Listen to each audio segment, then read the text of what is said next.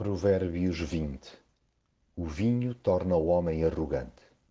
As bebidas fortes incitam-no ao distúrbio. Quem a isso se entrega nunca será sábio. Já nos vemos aflitos para lidar com a nossa arrogância natural, que fazemos bem em dispensar aditivos que contribuam ainda mais para acentuar os nossos distúrbios. Viver sob o efeito de tóxicos não só nos tolda a consciência, como coloca em perigo o nosso presente futuro. Mantenham-se os sentidos bem alerta para se ajuizar convenientemente o que convém. Haja tato redobrado tanto nas abordagens de que somos alvo, como nas que nós próprios estabelecemos. Nada de provocar a ira de gente poderosa e descompensada.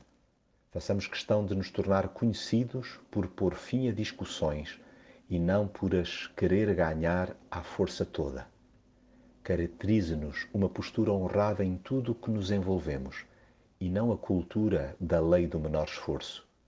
E caso surja o mais leve indício de uma crise de preguicita aguda, avivemos a memória com o provérbio ancestral: Se passas o tempo a dormir, ficarás pobre. Mantém-te desperto e terás pão de sobra. Pautemos pensamentos e ações pela honestidade Nada de fintas, piruetas, cartas na manga, intrugices e afins para passar a perna a quem quer que seja. Mesmo em simples negócios, pugnemos pela transparência. Evitemos tudo o que seja fiado ou roubado, pois inicialmente pode ter um sabor adocicado, mas azeda no instantinho. Levemos uma vida às claras, sem fingir a ausência de defeitos quem pode dizer que tem a consciência tranquila e que está limpo de qualquer pecado? É bom não esquecer que Deus detesta a falsidade e desmascara a hipocrisia. Regalemos os olhos, desenceremos os ouvidos, meditemos profundamente e ajustemo-nos ao seu caráter.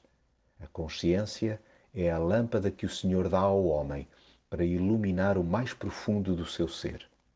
Por muito bons que enganosamente nos achemos, somos inconstantes, logo carentes de orientação. Duvidemos da nossa débil força ou pertença maturidade.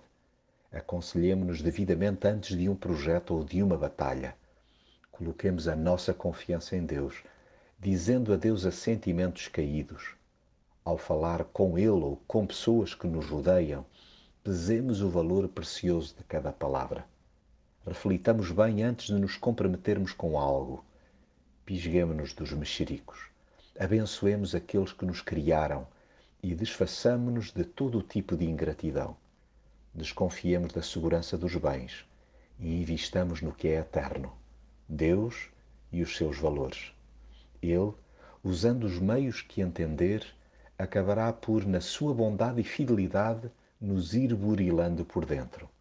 Sim, Deus é quem dirige a vida do homem.